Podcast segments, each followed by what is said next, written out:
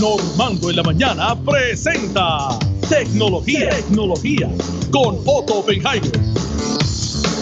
Bueno, ya son las 7.51. Chequeate si hay alguno de los otros micrófonos prendidos porque no se escucha acá arriba y quiero escuchar a Otto Oppenheimer. Buenos días, Otto. Saludos. Buenos días, Normando. Saludos. ¿Cómo tú estás? Se cayó. Se cayó la grande. Ahora. Y aquí está. Y aquí está. Eh, estamos, te estamos escuchando, mi querido ahora, ¿Todo bien? Feliz Día de los Padres, vuelo doble.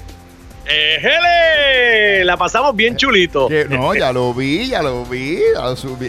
Sé todo, lo sé todo. Muchas felicidades a ti y a tu hijo que también es padre por primera vez, recién estrenado está. Así que felicidades a Sí, ambos. una semana de papá y pues de verdad que fue un rato muy agradable y muy emocionante, Otto. Dice, mi papá te mandó a decir, Dile a Normando que es un abuelo como yo. Teenager, teenager. Este, me hablaron de tu abuelo, de tu abuelo, de tu papá este fin de semana, de lo joven que se ve y demás. Yo le dije, mira, ese es eh, un señor que está, oiga, adelantado a su época. Eso es así, Normando. Oye, y uno que está adelantado a su época, Normando, es Elon Musk, el presidente de Tesla y de otras compañías, que vendió su última casita, una casita con 47 acres de terreno en el área de San Francisco por 37.5 millones de dólares, mi querido amigo.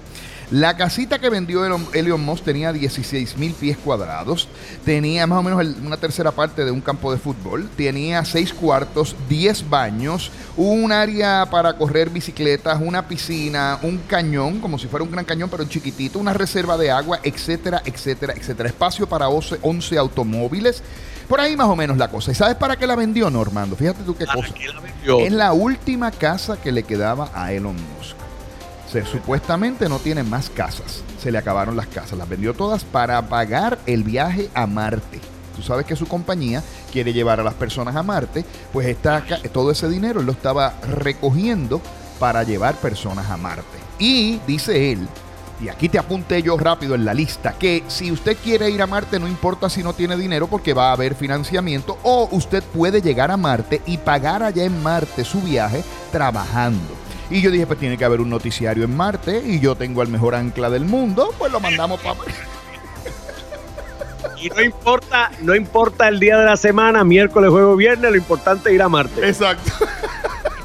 Ah, malo. Así que esa es la historia. Por otro lado, la primera carrera de automóviles que vuela aparentemente se va a llevar a cabo en una compañía que ha desarrollado unos automóviles, una compañía australiana que se llama Airspeeder, que ha desarrollado unos automóviles que son como los, como los, como los eh, drones, así aproximadamente, pero carros de carrera normando.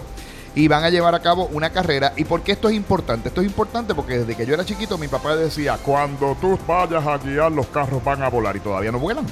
Así que para adelantar...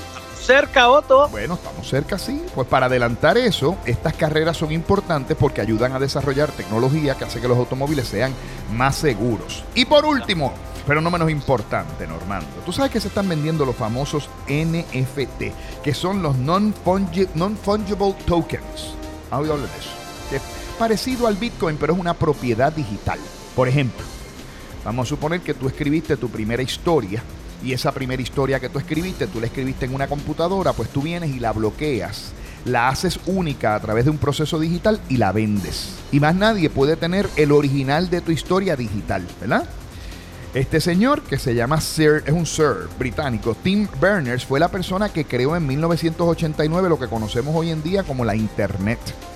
Él hizo, ¿verdad? Un código, escribió un código que tenía 9555 líneas y con ese código él creó el primer explorador y es lo que es la internet y vendió su derecho, vamos a decir así, su, su bueno, la- el código original en millones y millones de dólares, Normando. Que tú no tienes algo que tú hayas escrito que podamos vender, piensa ver, Normando. Yo he escrito muchas cosas, Otto. Una columnita, Pero un- que tenga esa suerte. algo, algo, algo tú tienes que tener, Normando, porque yo, ay, tenemos que salir de pobres, Normando, no podemos Es que a mí esa fórmula nunca me sale. Todo el mundo se hace de dinero menos yo. Pero es que algo tenemos que, tú sabes, no, no hay, no hay nada, no, no, nada, nada de nada. Un- Ya.